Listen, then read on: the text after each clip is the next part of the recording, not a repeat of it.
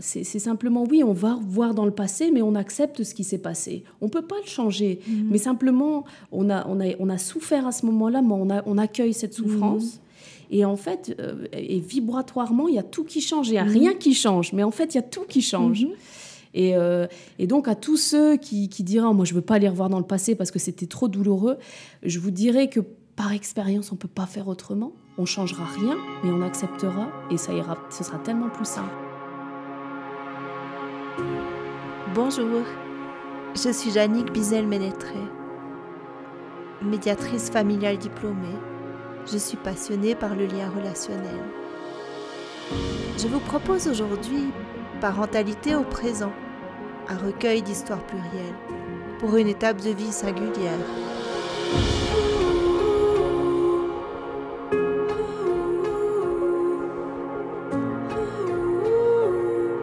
Aujourd'hui, j'ai le plaisir de recevoir Amandine. Bonjour Amandine. Bonjour, Yannick.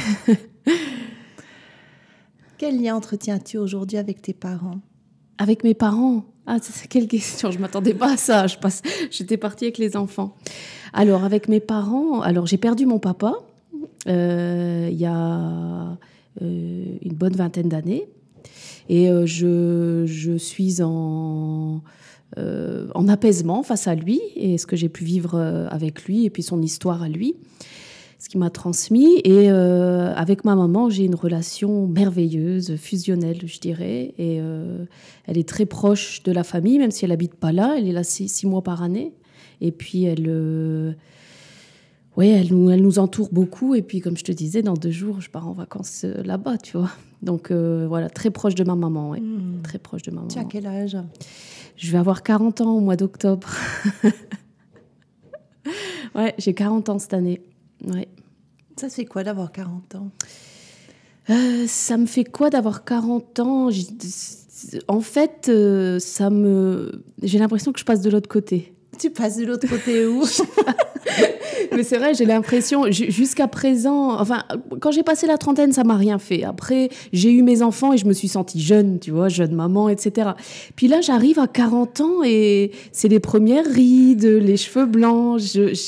Ouais, j'ai l'impr- j'ai l'impression que c'est, je je m'éloigne vraiment de ma jeunesse, en fait. C'est ce que je ressens. Les 40 ans, je sais pas. Alors peut-être que ça me fera rien dans quelques mois, mais en tout cas, j'en parle souvent. Je dis, oh, cette année, j'ai 40 ans. J'ai 40 ans cette année. Donc euh, voilà, j'ai un mari plus jeune aussi. Ça veut dire quoi s'éloigner de sa jeunesse? Euh, Ça veut dire Pour quoi? toi, ouais. Euh, Ça veut dire euh, s'éloigner de, de l'insouciance, tu vois. Euh, on pense pas au lendemain, on organise moins. on est plus dans l'instant présent. Je le vois avec mes enfants. Je- comme ils sont tout petits, je les sens vraiment dans l'instant présent. Là, à 40 ans, on a. Voilà, je vais dire que j'ai moins de. de légèreté. Ouais, voilà. Et donc, euh, j'ai l'impression que je m'éloigne de ma, ma légèreté. Ce qui est faux, finalement, mais en tout cas, c'est ce que. Aujourd'hui, c'est ce que je ressens. Il y a une part de toi qui le dit en tout cas. Ouais, il y a une part de moi qui le dit, ouais. Donc ça serait quoi aujourd'hui pour toi être plus légère? Euh, être plus légère, c'est être libérée de, de- de schémas qui m'emprisonnent depuis des années. Le, le- le- par exemple, pour ma part, c'est le travail qui m'emprisonne beaucoup. Et donc, euh, je me sens pas. Je, me rends compte avec ce que je fais, mes enfants, que je m'écoute pas. Et donc, euh, voilà, c'est c'est vraiment. plus de légèreté, c'est finalement plus m'écouter. Ça serait t'écouter sur quoi là maintenant? Euh, m'écouter sur euh, ce que mon corps a réellement envie, du repos par exemple. euh, euh, C'est ouais. compliqué de, de, de se reposer quand on a les enfants en bas âge. hein. Oui, de un, et c'est compliqué quand on est chef d'entreprise aussi. Hmm. Quand on, a, euh, quand on se met des responsabilités et qu'on a les deux à gérer en fait. Hmm. Essayer d'être présent pour les enfants, qui sont pas spécialement gardés tout le temps, et puis euh, devoir répondre euh, à des mails, euh, voilà. Et ça, c'est pour moi, c'est ce qui est le plus lourd, même si ça va mieux. Mais avec le deuxième, j'ai appris du premier. Ça va mieux, mais c'est pas, c'est toujours pas extrêmement léger. Mais ça- Ils ont quel âge tes enfants? Alors mon petit va avoir 4 ans au mois d'août Et, euh, et la petite, euh, dans quelques jours, elle aura 18 mois. Mhm. Et elle a toujours été avec moi jusqu'à présent. Et puis elle va commencer la crèche euh, une journée et demie par semaine, Mhm. le mois prochain. Donc ils sont encore très demandeurs. Même si après 4 ans, c'est, ça, commence à avoir plus d'autonomie. Mhm. Mais la petite, elle demande encore beaucoup d'attention, beaucoup de soins. Quand tu disais que tu avais appris du premier, tu as appris quoi du premier? J'ai appris qu'on pouvait pas faire deux choses en même temps. Donc euh, voilà, avec le premier, je, je, voulais faire mes mails, je voulais répondre au téléphone, avoir des conversations avec des clients. Avec le petit à côté, c'était juste impossible. Euh, donc c'était une grande dualité parce que j'étais poussée à... Enfin, je pouvais pas faire autrement que de toujours regarder ce qui arrivait professionnellement et d'un autre côté un petit demandeur. Donc ça a été vraiment très très très difficile jusqu'au moment où euh, je mais au bout de plusieurs mois ou- ouais mais vraiment euh, au moins une année où j'ai dit c'est, c'est, je peux pas faire les deux en même temps. Et donc là avec avec la petite c'était euh, c'est clair, si je suis à la maison, euh, je vais regarder mes mails s'ils font la sieste, etc. Mais je- j'évite, même si des fois je tombe un peu dans le piège, mais je sais que c'est pas possible. Ni de les avoir au bureau en disant bon, on va les laisser jouer pendant qu'on fait des décomptes. Ça, c'est pas possible non plus. Donc voilà quoi. Finalement, ça t'apprend quoi? Tu disais, euh, c'était t'es resté une année dans cette dualité qui a dû être assez pénible à vivre. Mm. Épuisante, ouais. Parce que tu te disais quoi à l'intérieur de... Qu'est-ce qu'elle te racontait, la petite voix dans ta tête euh? Ben, en fait, ce qui se passe, c'est que j'ai cru en accouchant que mon enfant allait devenir la priorité. Hmm. Comme il y a beaucoup de gens qui me disaient, euh, ton cœur s'ouvre quand tu vois ce petit être, euh, ça, ça devient ta vie, etc. Donc euh, je, je- je savais que j'avais ce travers-là d'être emprisonnée par mon travail, esclave, en fait, comme l'avait été mon père, etc. avant moi. Donc déjà, j'avais déjà pris conscience du mécanisme, j'étais déjà à moitié pardonnée. mais mais euh, attendez, j'ai juste perdu. Tu disais que tu te sentais esclave de ton travail et en même temps, tu avais ce petit qui était très demandeur. Donc je pensais que j'allais changer euh, Mhm. du jour au lendemain, que ton cœur allait s'ouvrir. que mon cœur moment- allait s'ouvrir exactement. Et puis, c'est pas ce qui s'est passé. c'est pas ce qui s'est passé. Il s'est passé quoi au moment où tu as eu ton petit euh, sur ton ventre, qu'il est, arrivé? Bon, alors là, ça a été, euh, ça a été. euh, j'ai d'ailleurs une photo. J'étais abasourdie. C'est- c'est- C'est quoi ça? Qu'est-ce qui m'arrive? C'était exactement, je le regardais avec étonnement. Voilà, j'ai cru vraiment que ça allait faire, waouh, mon cœur, il allait gonfler, que j'allais être qu'amour et tout. Mais j'ai fait, je me suis dit, mais qu'est-ce que, qu'est-ce qui m'arrive? C'est quoi ce truc? C'est quoi ce truc? Et euh, avec toute la culpabilité qui vient avec, hein, à la différence de mon mari qui était complètement dans l'ouverture du cœur, quelle beauté, il est beau. Moi, j'étais là, pas du tout comme ça, toujours en analyse. Si ce n'est pas encore le cas et que le cœur vous en dit, soutenez Parentalité au présent en devenant un abonné contributeur. Ainsi, vous recevrez un nouvel épisode toutes les semaines et accéderez à l'espace de discussion où nous échangeons autour des divers thèmes abordés avec mes invités. Rendez-vous sur parentalitéauprésent.com pour en savoir plus. Et, euh, donc euh, voilà, ça s'est pas, s'est pas passé comme euh, je l'avais prévu. J'ai cru que j'allais avoir une prise de conscience magnifique et un changement radical. Et ça s'est pas du tout passé comme ça. Donc ce qui fait que quand je, on était au départ à deux, j'arrivais pas à dire euh, c'est mon enfant la priorité, le travail passe derrière. Mm. C'était, euh, c'était une pression. euh, Oh, il y a des mails à faire, il y a des mails à faire. Si je le fais pas, il va m'arriver quelque chose. Donc en fait, c'était vraiment plus fort que moi. Et, et, et ça fait, tu vois, mon petit, il va avoir 4 ans. Et j'en suis encore, ça fait 4 ans que je travaille là-dessus. De, de, de, de se dire, mais je regarde pas les mails et il n'y a rien qui va me tomber sur la tête. Puis tu dis toujours c'est quoi ce truc Quatre ans après ou euh, Euh, non, non, parce que, parce que 4 ans, c'est court et c'est long en même temps, hein, quand c'est, parce que c'est du quotidien. hein, donc, euh, mais c'est toujours, j'essaie toujours de trouver ma place avec, avec le travail avec le travail et même les enfants. Mais par rapport à ce que tu disais, où euh, euh, ton mari a eu son cœur qui s'est ouvert d'un coup, là, tout il est tombé en amour devant ce, euh, ce bébé. Et puis toi, en fait, c'était plus le choc de mais qu'est-ce qui m'arrive? Qu'est-ce que, qu'est-ce que, voilà. D'ailleurs, je te remercie au passage de le, de l'exprimer parce que je suis certaine que ça arrive très très régulièrement et je pense pas que les mamans osent le dire, le dire et euh, s'exprimer sur ce sujet euh, euh, qui est quand même un sujet où, finalement on devient maman et c'est juste merveilleux. Ouais.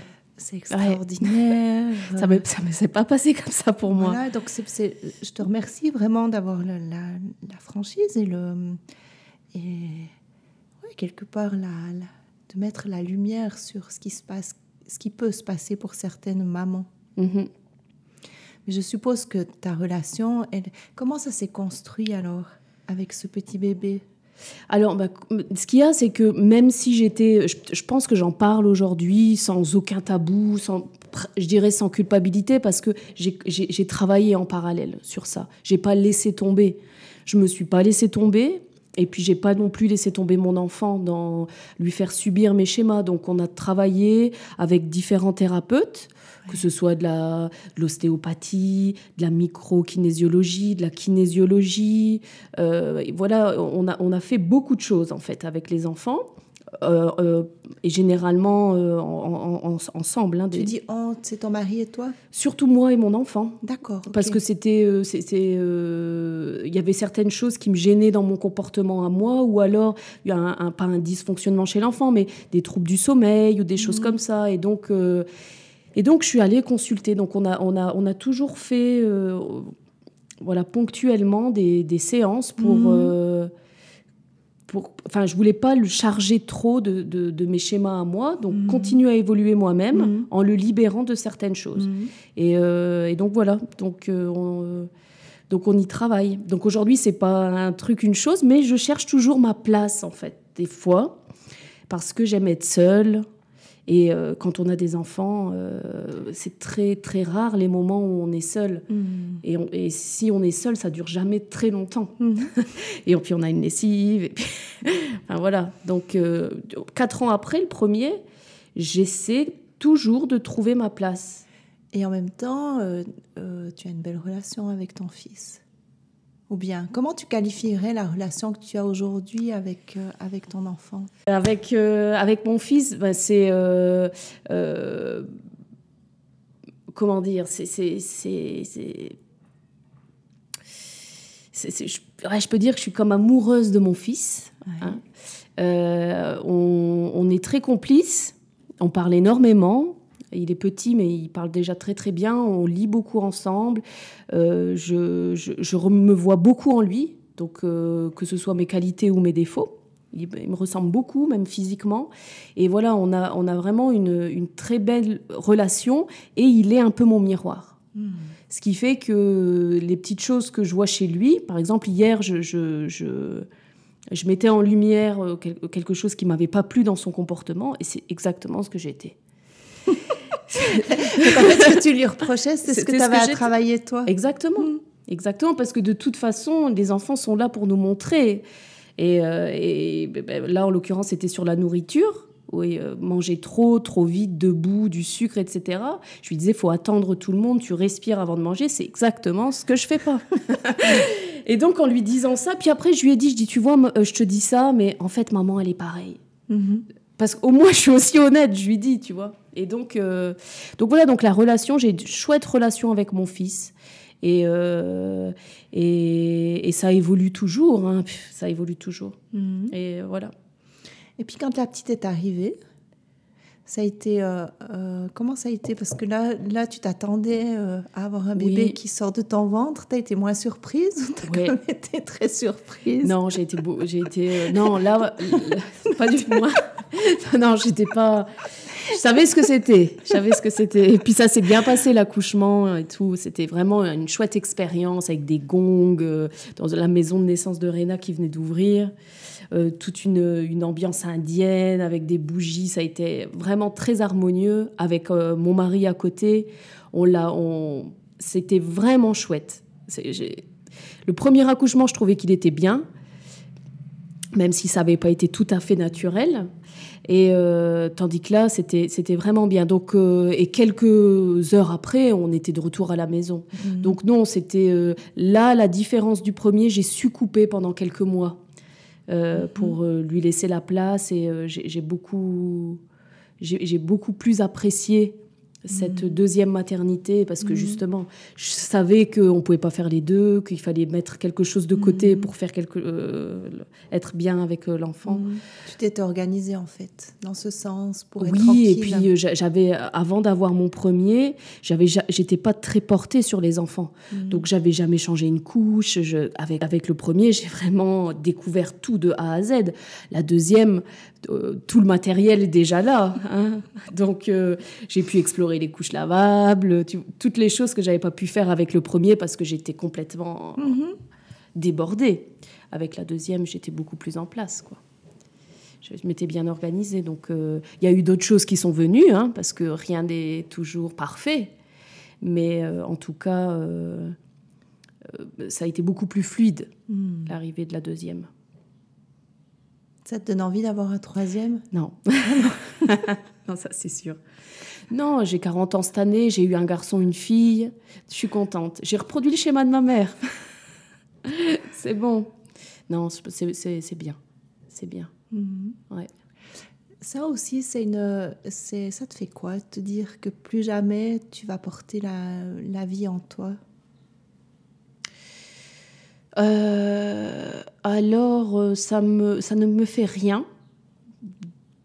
Ça ne me fait rien parce que j'ai utilisé ma poitrine pour allaiter. Ça, c'est, tu vois, j'ai vraiment utilisé mon corps pour faire, ce- tu vois, ce que euh, instinctivement, on est là pour ça, voilà. Parce que la nature. Ce que la nature m'a donné, Ouais. j'ai utilisé. Euh, par contre, c'est pas pour autant que parce que c'est posé le, le- la, la contraception, puisque je j'avais jamais pris de contraception. Euh, et euh, mais par contre, de faire euh, de, de me faire enlever les ovaires pour plus en avoir, ça c'est quelque chose que je voudrais pas faire. Euh, même si je sais qu'aujourd'hui je veux pas avoir, je veux plus avoir d'enfants. Pour quelle raison? De quoi? Tu n'aurais pas envie de te faire enlever ou ligaturer les Ligaturer les ou, euh, Ben parce que je suis pas pour l'intervention du corps et puis ben parce que comme la vie on sait jamais. J'en veux plus mais on sait jamais. Si c'est ligaturé là c'est sûr c'est non. Et Mhm. ça je le veux pas. mhm. Ouais, ça je le veux pas. Et je le veux pas non plus parce que c'était posé la question pour mon mari et je veux pas non plus pour lui parce qu'on sait jamais la vie, tu vois. Mhm. Personne n'est éternel, euh, les Mhm. choses changent. Donc euh, j'en veux pas, mais euh, en tout cas, les outils sont là. Tu les gardes au chaud. ouais, je les garde au chaud, ouais. Ouais, ouais mais c'est bon. C'est bon. J'ai envie de profiter maintenant avec eux, qui grandissent. De profiter. Je te, je te demande ça parce que ben, moi, j'ai eu mes enfants beaucoup plus jeunes. Oui. J'avais 25 et 27 quand euh, je les ai eus. Mais à ton âge, tu vois, j'avais déjà, euh, du coup, euh, des préados, même, euh, Ouais. même ados, tu vois, début de l'adolescence. Et là, à 38 ans, j'ai 38-40 ans, j'ai vraiment pris conscience que c'était fini. Ouais.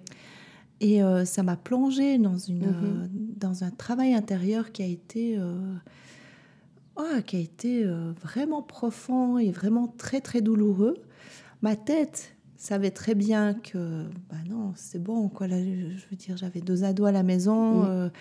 Mhm. voilà, il y aurait plus de bébés. Mais mes tripes, mon, mon cœur et mon, ouais, mes tripes vraiment hurlaient. Et euh, j'ai vraiment pris le, temps- le temps de travailler là-dessus et de, laisser, euh, de me laisser vivre ce que j'étais en train de vivre, euh, où la maternité, ben, c'est fini. Mm. Cette étape, elle est terminée. Donc la maternité, euh, bah, j'étais toujours mère, Oui. maman, Mhm. mais la maternité vraiment de porter un enfant. Et puis dans mes lectures, ben, j'ai vu que Isabelle Fignosia, a fait une thèse sur le cancer du sein. Et où elle relie vraiment, euh, elle relie vraiment ce syndrome du nid vide hein, euh, qui commençait chez moi parce que mes enfants ils étaient encore bien bien dans le nid euh, familial, mais elle relie vraiment le cancer du sein à ces émotions que les femmes ne se laissent pas vivre parfois. Hein. ne mhm. va pas faire une généralité, mais ça peut être. Et c'est vrai que moi, je l'ai vécu de manière très, très intense. Ça, ça a été la première, euh, la première étape. La deuxième étape, c'est quand ma fille euh, est arrivée avec son amoureux à 15 ans à la maison. Ou alors là, j'étais en baby blues complet. J'ai pleuré pendant jour et nuit, pendant trois jours. C'était complètement incontrôlable, mais vraiment incontrôlable. À ma tête, elle disait, euh, en plus, je l'aimais beaucoup ce garçon, donc c'était c'était magnifique et mes tripes hurlaient. Et puis la troisième vague, ça a été quand les enfants sont partis de la maison. Alors vraiment, là, c'est vraiment un appel que, que je, qu'un message que je fais passer. Prenez soin de vous, prenez soin de vos émotions, osez, faites-vous accompagner, exprimez, permettez-vous d'exprimer, même si moi je disais, euh, euh, ça s'est beaucoup passé à 38 ans avec l'ostéo. Vous j'ai pas le droit de pleurer. Et puis il me disait, comment ça, t'as pas le droit de pleurer? Euh, Oui, tu as le droit de pleurer. C'est, ben, j'ai deux enfants, je m'en suis occupée, j'étais mère au foyer. Enfin, j'ai vécu tout ce que j'avais à vivre avec. Je me sentais coupable de pleurer. Ben non, ça fait partie de la vie. Mhm. Donc, euh, moi, je sais que ma maman elle, elle me disait, euh, elle, elle, me disait que elle n'était pas du tout préparée à ce qu'on parte. Et ça a ah été aussi un grand déchirement. Elle, dit on n'en parle pas assez. Ah, on n'en parle pas assez quand les enfants ils partent de la maison. C'est un vide euh, abyssal. Parce que tu as l'impression que tu ne sers à plus rien. Oui. Et euh, en plus, ça se fait, en tout cas chez nous, ça s'est pas fait d'un coup. Donc, tu vis des périodes où il n'y a plus personne. Tout d'un coup, ils sont nouveau tous là, ou à moitié là, ou tu sais, moi, les courses, c'était une catastrophe je savais plus faire mes courses.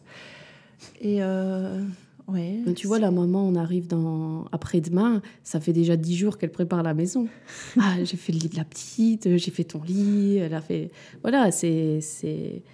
Elle, est, elle vit aussi beaucoup à travers nous. Et ça, mhm. c'est vraiment le, la, différence que j'ai avec elle, c'est que maman, elle, elle, son bonheur passe à travers le nôtre. Ça veut dire que si on n'est pas bien, elle n'est pas bien. Ouais.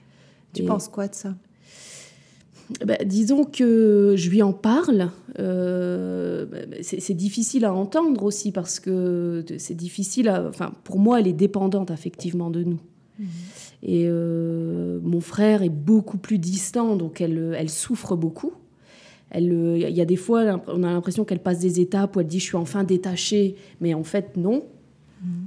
Quand on voit comment euh, un coup de téléphone peut la retourner dans le sens positif comme négatif de mon frère. Et puis, euh, et puis voilà, tout ce qu'elle fait, enfin, souvent, par exemple, j'appelle maman, on s'appelle régulièrement, plusieurs fois par semaine. Je crois qu'elle me dit euh, 8 fois sur 10, ah ben je pense à toi. Donc en fait, entre mes enfants, moi, euh, mon frère, elle pense à nous toute la journée. Pourtant, on est à 1000 km l'un de l'autre. Donc, ce qui, des fois, ça, ça peut m'attrister parce que, enfin, pour elle, et puis après, d'un autre côté, j'ai dû aussi faire tout un travail de détachement parce qu'on avait tellement une relation fusionnelle que, et c'est sans doute pour ça que j'ai eu mes enfants sur le tard, c'est que jusqu'à temps que je fasse vraiment du développement personnel à partir de 30 ans, vraiment à 33 ans, il n'y avait pas de place pour un homme ni pour une famille. J'étais mmh. fille d'eux, enfant. Et puis, euh, j'ai dû passer par les étapes de, de ben, de faire une crise d'adolescence tard, mhm. puisque j'en avais pas faite, puisque j'avais perdu mon père quand j'avais 15 ans. On avait perdu papa à l'adolescence, soit mon frère ou moi. Et puis, grâce à tout ce travail-là, j'ai petit à petit laissé la place à. Et, euh, l'enfant est arrivé, le premier enfant est arrivé comme ça. Mhm. Donc, je suis contente d'avoir fait ce travail personnel, parce que je suis certaine que si j'étais restée. Euh, euh, dans mon quotidien, sans remettre en question quoi que ce soit, je pense qu'encore qu'aujourd'hui, je serais célibataire sans enfant. Hmm. Et à 40 ans, ça va encore, mais ça passe. Hein. On peut, ouais. Donc euh, et voilà, et surtout que je n'ai jamais voulu avoir d'enfant, tu vois, dans le sens où, euh, si je prends l'exemple de ma mère, à 18-19 ans, hmm. c'était ce qu'elle voulait. Elle hmm. voulait des enfants, point. Moi, jamais. Moi, c'était, bon, allez, moi, je vous donne une entreprise, il faut que ça fonctionne et tout. J'ai réussi. Après, ça ne m'apporte pas du tout le bonheur. Je réfléchissais à ça hier. Et puis, je me disais, euh, qu'est-ce qui me rend le plus fier? Et euh, même si ça fonctionne bien professionnellement, j'ai aucune fierté de ça. Alors que mes enfants, c'est une grande fierté. Mmh. Et, et, ça, et ça continue. Et voilà. C'est voilà, c'est vraiment un chemin, euh, un chemin. euh, de- pour moi, c'est un chemin pour arriver au cœur. Pour moi, D'avoir des enfants. d'avoir des enfants. Ouais. Parce qu'avec mon histoire de vie, on a eu vraiment les, on était un peu coupé de nos émotions, on ne devait pas trop faire de vagues Mhm. par rapport à l'éducation qu'on a eue. Et euh, ce qui fait que joyeux ou triste, euh, peu importe, euh, on le gardait pour nous. Mhm. Ce qui fait que quand on se construit comme ça, depuis toujours, de pouvoir exprimer ses émotions, ou être en amour, ou, c'est quelque chose d'extrêmement compliqué. Mhm. Et j'en étais consciente. C'est pour ça que je m'étais dit, oh, je vais accoucher, et ça va s'ouvrir, ça va péter, enfin, tu vois. Et en fait, non, pas du tout. Ça me demande toujours un travail quotidien. J'ai mis en même temps, qu'est-ce qu'est-ce que ça t'apporte, ce travail quotidien euh, euh, Qu'est-ce que tu n'aurais pas travaillé si, si euh, ça avait été l'inverse Ou si tu serais tombé, si tu étais tombé en amour direct de ton bébé?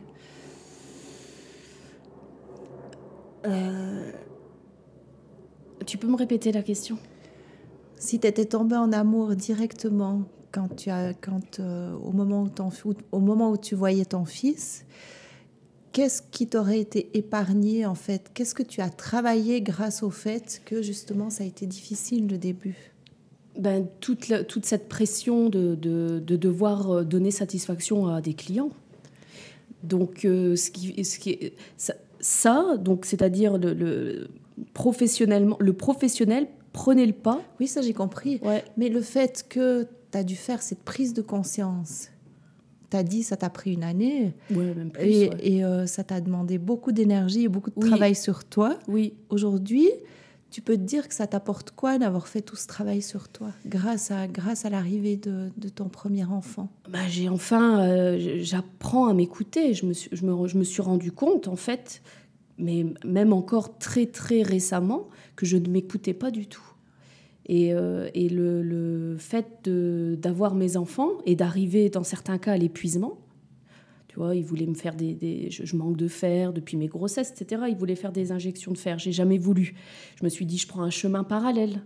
Mais bon, le chemin parallèle, euh, tu te rends compte que si tu te reposes pas foncièrement, mais c'est-à-dire, c'est pas être assis sur un canapé, c'est vraiment arrêter le mental et être dans l'instant présent. Si tu t'arrêtes pas, tu t'épuises et puis après, tu subis tout, en fait. Et donc, j'en étais arrivée, mais j'arrive ponctuellement, ça m'arrive encore où je subis mon quotidien parce que j'ai juste envie de m'allonger, de rien faire. Et quand on a des petits, on peut pas faire ça. Donc, euh, ça m'aurait épargné beaucoup de fatigue d'avoir un cœur qui s'ouvre direct en disant le travail, on fera ça une autre fois. Mais en même temps, tu, tu penses que tu aurais évolué autant? Euh, non, j'aurais pas, j'aurais pas évolué autant, euh, mais, mais j'aurais moins souffert aussi. Ah ouais, mais tu penses que c'est possible qu'on évolue sans souffrir finalement? Si on observe, si tu observes un petit peu ta vie, tu regardes tes parcours, euh, euh, ce qui a jalonné euh, ton parcours, est-ce que c'est est -ce que c'est pas quand on se tape Sou- la tête ou quand on se cogne un pied ou quand, on, quand il nous arrive en fait un coup dur que là on est obligé de s'arrêter, de regarder et puis de se dire bon là il y a vraiment quelque chose à changer quoi.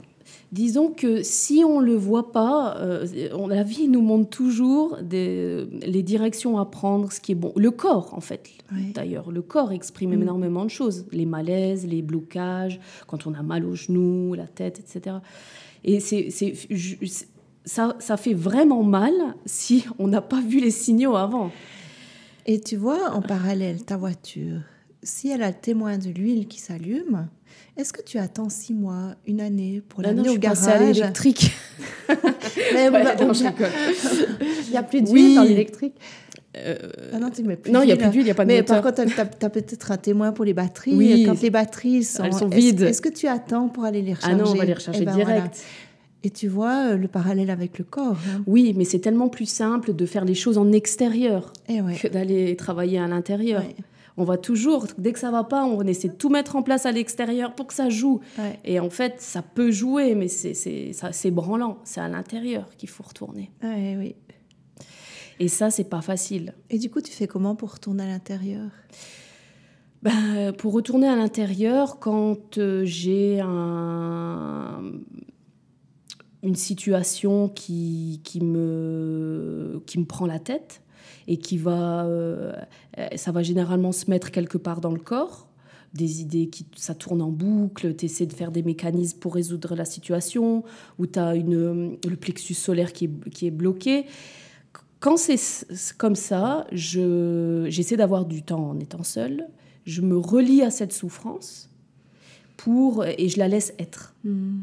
Je la laisse être pour qu'elle. Euh, euh, pour que je vive, si c'est une peur, si ça me réveille une peur, etc. Et dans certains cas, quand c'est trop trop profond et que j'arrive pas à voir le mécanisme, ben je, vais consulter. Oui, tu vas te faire aider. Et je vais me faire aider, ouais. Mm. Comme ça, parce que des fois, on a tellement un, mécanisme qui est verrouillé, c'est tellement mm. ancré depuis cette vie-là, mais aussi des vies d'avant, mm. que tu es incapable de voir clair dans le mécanisme qui, qui te prend.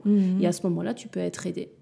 Et puis, euh, et puis euh, généralement, euh, voilà, si avec beaucoup de remise, d'humilité, de remise en question, ça, ça s'évapore en fait très mhm. facilement. Mhm. En fait, c'est facile. Tu remarques que c'est de plus en plus facile au fur et à mesure que tu le pratiques? Oui. Ça devient de plus en plus fluide, de plus en plus. ouais c'est comme s'il y avait, il y avait moins de résistance à l'intérieur, donc du coup ça peut remonter plus vite. Ce qui doit remonter remonte plus vite, et puis euh, c'est mis à jour beaucoup plus vite. Et, puis avec, les avec l'expérience, tu te rends compte que rien n'est impossible. Mhm. Euh, souvent, on entend des gens qui disent oh, mais ça c'est héréditaire, je peux pas faire autrement. Mes parents ils sont comme ça. Et en fait, par euh, ça va faire quasiment dix ans. Moi, je, fais du développement, mais différentes choses depuis des années, depuis que j'ai perdu papa, donc depuis 20-25 ans, que je me remets en question, que j'essaie d'aller mieux. Enfin, et, euh, et, on se rend compte qu'on peut vraiment euh, inverser euh, les choses. Et donc rien n'est impossible. Donc à partir du moment où on en a la conviction parce qu'on l'a vécu, on se rend compte que quand on est dans une situation extrêmement problématique où on souffre, on est mal parce qu'on n'accepte pas ce qui est. Mmh. Dans certains cas où on peut y arriver seul, on peut se faire aider, mais mmh. on peut se libérer d'absolument tout. Mmh. Et ça, c'est fabuleux. Mhm. Tu es en train de dire que le chemin, c'est l'acceptation, en fait. Oui. Accepter ce qui est et puis accepter de se, donner le pouvoir de changer ce qu'on peut changer. Oui. C'est vraiment de, prendre conscience de OK, il y a un souci, il y a un truc. Est-ce que j'ai du pouvoir sur cette situation? Et euh, là où j'ai pas de pouvoir, eh ben, c'est vraiment de demander de l'aide pour arriver à accepter ce qui est. Mhm. Et puis là où j'ai du pouvoir, c'est vraiment de mettre en œuvre euh, euh, tout pour aller vers un, vers un changement, pour, euh, pour que ça puisse s'alléger ou quelque chose qui puisse se transformer. Mhm, tout à fait. C'est magnifique. Et les, les, personnes, quand on fait un travail comme ça, les personnes autour de nous, elles voient aussi un peu le changement. Et pour prendre l'exemple de maman, elle me disait toujours ah, mais moi je veux pas aller voir dans le passé, je veux pas remuer la M. Euh, et, en fait, c'est pas ça. C'est simplement, oui, on va voir dans le passé, mais on accepte ce qui s'est passé. On peut pas le changer, mhm. mais simplement, on a, on, a, on a souffert à ce moment-là, mais on, a, on accueille cette souffrance. Mhm. Et en fait, euh, et vibratoirement, il y a tout qui change. Il n'y a mhm. rien qui change, mais en fait, il y a tout qui change. Et, euh, et, donc, à tous ceux qui, qui diront Moi, je ne veux pas aller revoir dans le passé parce que c'était trop douloureux, je vous dirais que par expérience, on ne peut pas faire autrement on changera rien, mais on acceptera et ça ira, ce sera tellement plus simple. Mais est-ce que tu ferais euh, euh, aller voir dans le passé? Pour moi, il y a deux, deux manières d'aller voir dans le passé. Il y a une manière d'aller et puis de prendre un bâton puis de remuer le, la vase qui est au fond de, de la mer. Et là, j'ai l'impression qu'on fait juste une flaque d'eau boueuse et voilà. Et puis, il y a la manière dont tu parles où tu laisses remonter, où tu vas observer, tu mets le doigt dessus et puis tu accueilles en fait ce qui est là. Et puis tu vas vraiment te donner la mission de, de laisser remonter ce qui a remonté pour le transformer. Euh, pour moi, c'est au-delà de l'analyse, tu vois. Mais tout à fait. D'ailleurs, c'est pas du tout analyser. Ce que je dis, c'est d'aller voir dans le passé. C'est tu as une situation qui te vient où, as, où tu l'as vraiment mal vécu. Tu retournes, en fait, tu te reconnectes à ce moment euh, tu auras, corporellement, il y a des choses qui vont bouger. C'est simplement laisser faire. Et là, parce que Dieu sait que je suis une grande organisatrice, j'analyse tout ce que je peux, parce que je me suis construit comme ça. ça j'ai développé ces qualités parce que je, je- je- je souffrais. Mais euh, on peut pas faire autrement que de, de laisser faire. Mhm. Donc, euh, donc c'est pas remuer la vase, c'est simplement aller voir la vase, dire ok, ça, ça m'a fait ça.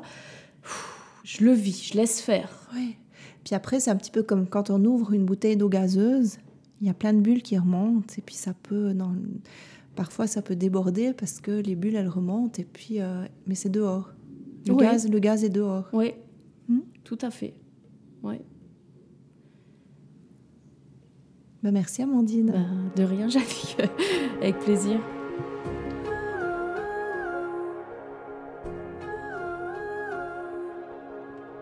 Parentalité au présent est un espace où la parole se libère et les cœurs s'ouvrent. Rendez-vous sur parentalitéauprésent.com et retrouvez-vous dans un des nombreux épisodes disponibles. Restez en lien en rejoignant les abonnés contributeurs et participez aux discussions mensuelles où nous échangeons autour des divers thèmes abordés avec mes invités. Merci pour votre écoute. Je me réjouis de vous retrouver la semaine prochaine.